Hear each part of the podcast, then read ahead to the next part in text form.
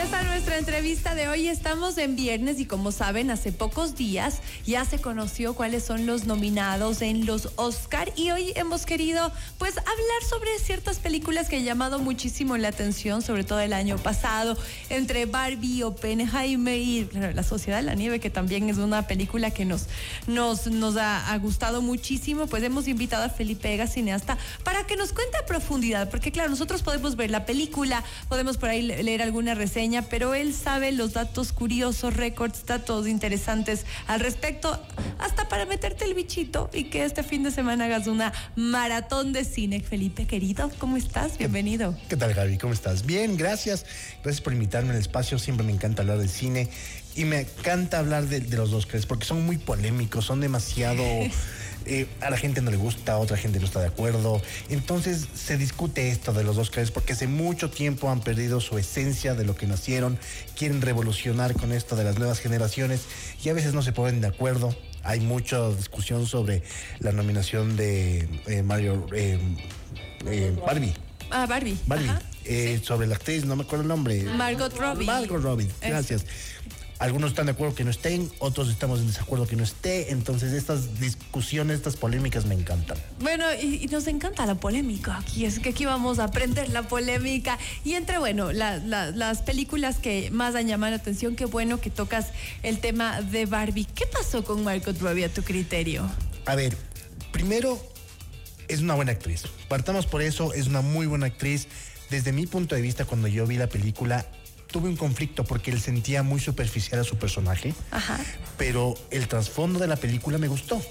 Entonces, esa dualidad o ese conflicto que existía entre lo que la película quería mostrar, pero lo que realmente era el personaje de Barbie como tal, me no, no me convencía muy bien. Entiendo. El, el hecho de que ella em- emprenda este, este viaje al mundo real, no voy a darle spoilers, la gente tiene que ver la película que está en HBO, te genera este tipo de conflictos porque dices, a ver, ella tiene su objetivo.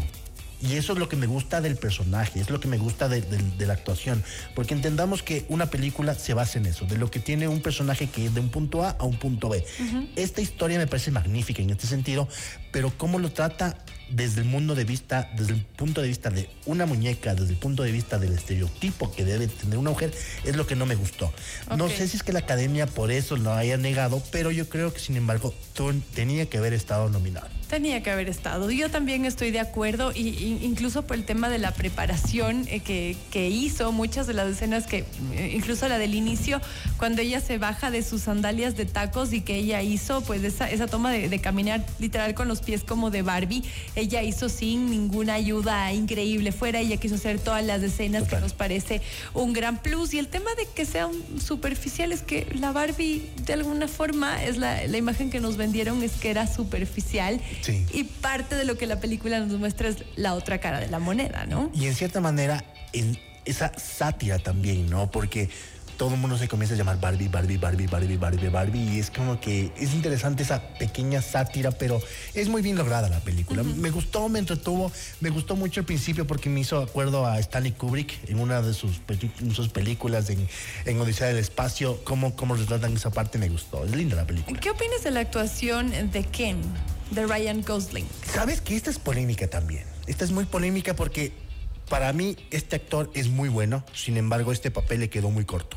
O más bien dicho, este, este personaje no era para él. Siento que no, él no podía haber representado este papel porque desde un punto de vista un poco actoral, si bien el personaje también se baja en lo superficial o hasta en cierta manera de un personaje medio tonto, porque eso es lo que nos refleja a ratos. Sí, sí.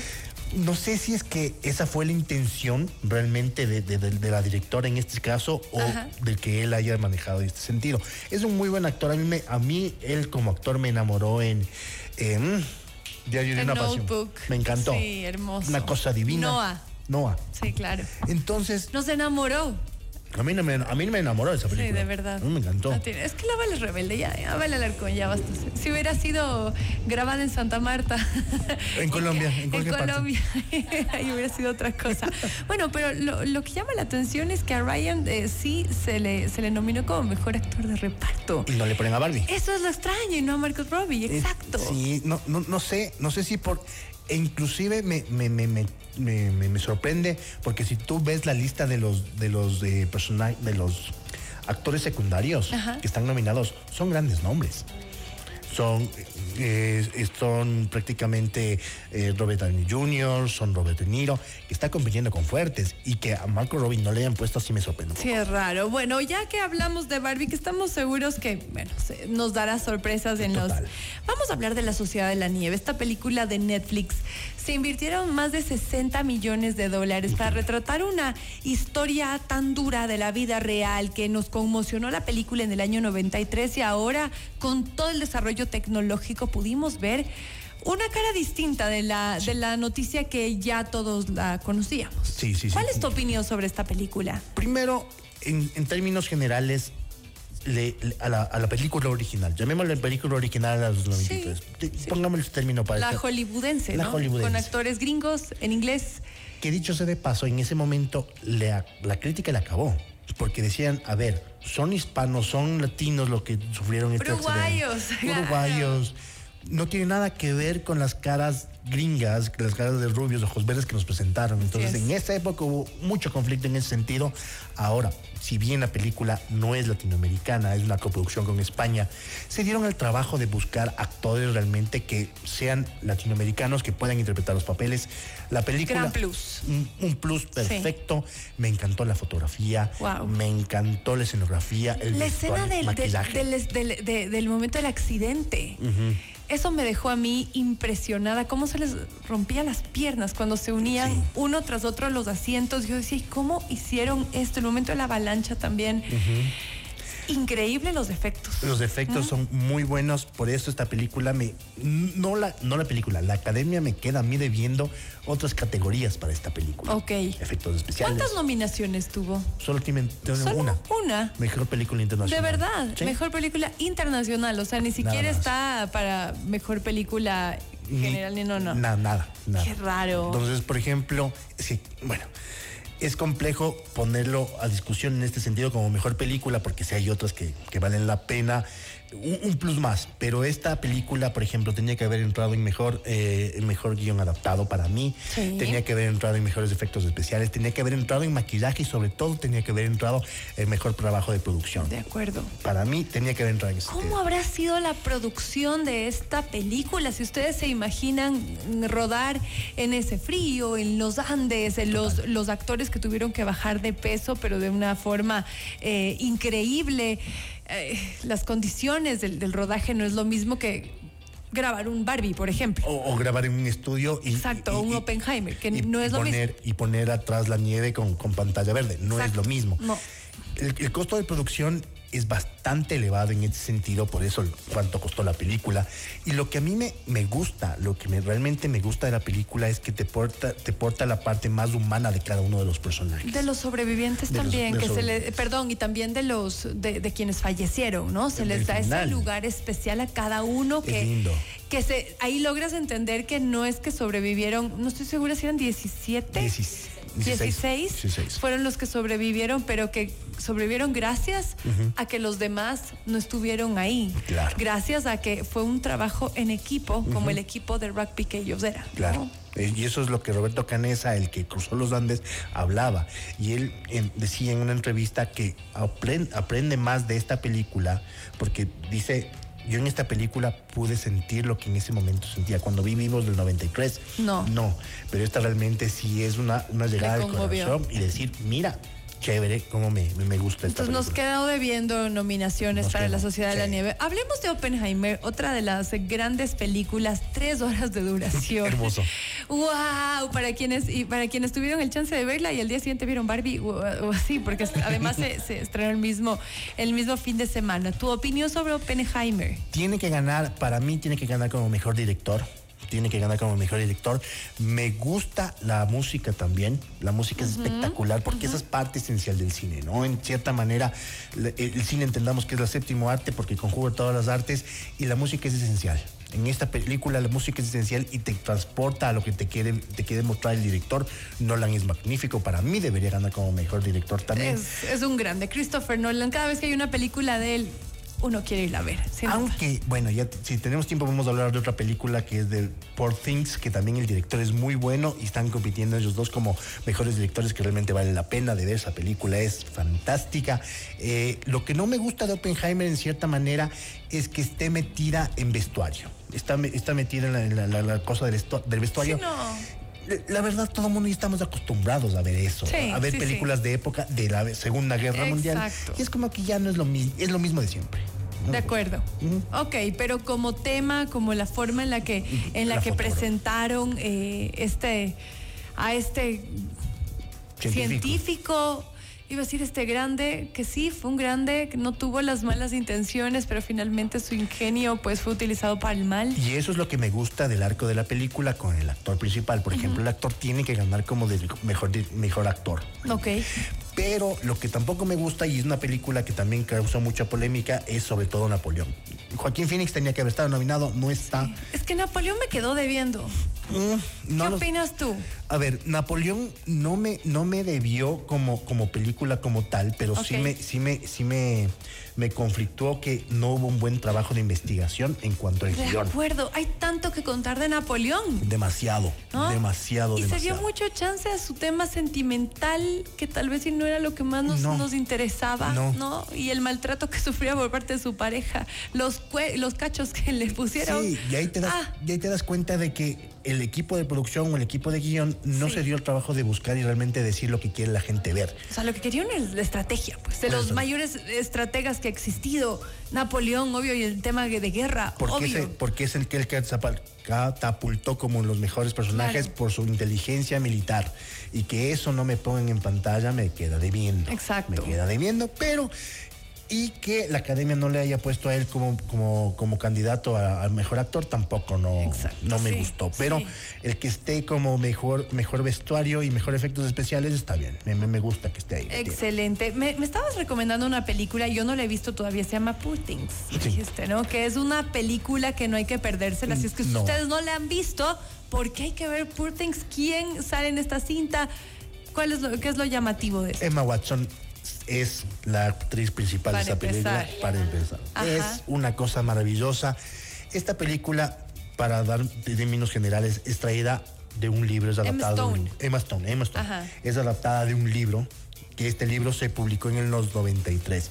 Su director, su director griego, se caracteriza por hacer este tipo de películas, un poco surrealistas, un poco que mete los, las condiciones de la normalidad de la sociedad, en la que te habla en cierta manera qué es bueno, qué es malo, y este tema, este, este universo de la película no te sitúa en un lugar especial, porque si bien te puedes situar en un año 20, en un año 30, pero es muy futurista. Y también la escenografía no solamente es la misma, a veces encuentras un poco de gótico, encuentras un poco de, surrealismo, encuentras un poco de, del renacentismo, entonces es maravilloso en ese sentido. Y la actuación de Robin, de, Emma Stone, perdón, es maravillosa porque en este sentido es un personaje que se crea de la nada. Y, no hablo como personaje actoral, sino el personaje de la película se crea de la nada. No quiero dar spoilers, nada por el estilo, pero se crea de la nada y en este sentido ella es una niña en cuerpo de mujer. Ah, mira. Entonces cuando ella comienza a investigar el mundo, se va comportando según cómo está pasando en su entorno y también ella se pone a pensar de lo que está bien y está mal. Habla mucho del machismo. Ah, hay mucha intimidad en, cama y este, en, esta situación. Y este tema en específico no lo tratan desde un punto del amor, sino netamente de un acto físico que satisface las necesidades físicas del ser humano. Es una cosa maravillosa. La forma como se le ve. Y justamente escribí sobre esta película porque está ahora de estreno en los cines de nuestro país. Así es que si la quieren ver, está ya eh, en, en, cartelera. Se llama Pobres Criaturas en, en español. Yo por eso no entendía cuál era. Y luego dije, ah, es, ¿Es esa. Y ella, claro, eh, eh, Emma Stone trabaja también como productora de esta cinta, además de que es protagonista. Así es que interesantísimo. Fantasía, ¿no? fantasía mezclada con la realidad que vivimos en cierta manera, en realidad en la que te pones a cuestionar sobre los tratamientos que tiene la sociedad para con el ser humano. ¿Sabes que Ahora me acaba de mandar una información, Leo, que trabaja aquí en FM Mundo, es parte de nuestro equipo, y nos dice que tiene dos nominaciones la Sociedad de la Nieve. Mira tú. Ah, ¿sí? Dice que está en Best Makeup and Hairstylist. Ah, o sea, sí, sí, sí, sí, maquillaje y... Maquillaje y y, y- y- película internacional. ¿Y qué? Maquillaje y, peinados. Y también está la, la que, la que mencionamos, ¿no? Mejor película internacional. Nacional. Muy bien. Bueno, antes de irnos, dos datos interesantes sobre Godzilla e Indiana Jones que, que dijiste que vale la pena mencionar. Godzilla es la primera vez que se denomina algo. Es la primera vez que toda la franquicia de Godzilla está nominada Al para el... Sí, yo creo que los productores dicen, al fin me Ya, pues, pararon ya. un asunto en esta ya situación. movieron sus influencias, ya, y, ok. y también y también el hecho de que Indiana Jones es la primera es la segunda película más nominada en el mundo entonces quieren eh, ¿por, qué, por qué esta es la segunda? Porque Disney, la industria de Disney es la que más nominaciones tiene en el mundo. Entonces, Ajá. creo que Disney tiene 95, 96, 95, 96 nominaciones y creo que Indiana Jones tiene alrededor de 90, 92. Mira. Entonces, quieren Oye, yo quisiera hablar contigo en, en futuras entrevistas sobre Disney, porque si antes había un lanzamiento de Disney, todos estábamos atentos, nos robaba el corazón, era increíble. Últimamente, tanto Disney como Pixar nos ha dejado mucho que desear. Me fui con mucha ilusión a, a ver Wish, la última película, y la verdad me quedo debiendo la música muy buena. Y los estrenos que ha habido por parte de Pixar también, elementos, sí, hablarlo. bien, pero ahí hablarlo. va. Eh, habría que conversarlo, Sí, porque sí. de- de- del cambio que ha habido y sobre todo los temas que tienen que ver con género, también creo que ha, ha generado pues eh, algo de incomodidad en ciertos, en ciertos pero eso será para otro capítulo. Bueno, rapidísimo, un dato de Disney, chiquitito. Sí. Pedro el Escamoso con el hijo van a actuar en Disney Plus. ah, mira. Disney Plus, Pedro el Escamoso. Ah, qué interesante. Bueno, Feli, queremos agradecerte Gracias. muchísimo por acompañarnos hoy, por, por contarnos estos datos interesantes de las películas más destacadas nominadas a los Oscar, curiosidades y demás. Felipe Vega, cineasta, estoy con nosotros. Nos querías contar también de un evento que estás organizando, así es que cuéntanos, por favor. Rapidísimo, el, el cine ecuatoriano está cumpliendo 100 años de ser cine. Mira. En 1924, Augusto San Miguel sacó la primera película ecuatoriana llamada El Tesoro de Atahualpa. Entonces estamos cumpliendo 100 años de cine ecuatoriano, Turicine, mi festival. Se viene con cosas grandes porque no solamente vamos a celebrar el cine, sino vamos a celebrar las artes, como te dije. El séptimo arte del cine es la madre de todas estas y vamos a tener sorpresas para todos ¿Para los amantes. cuándo?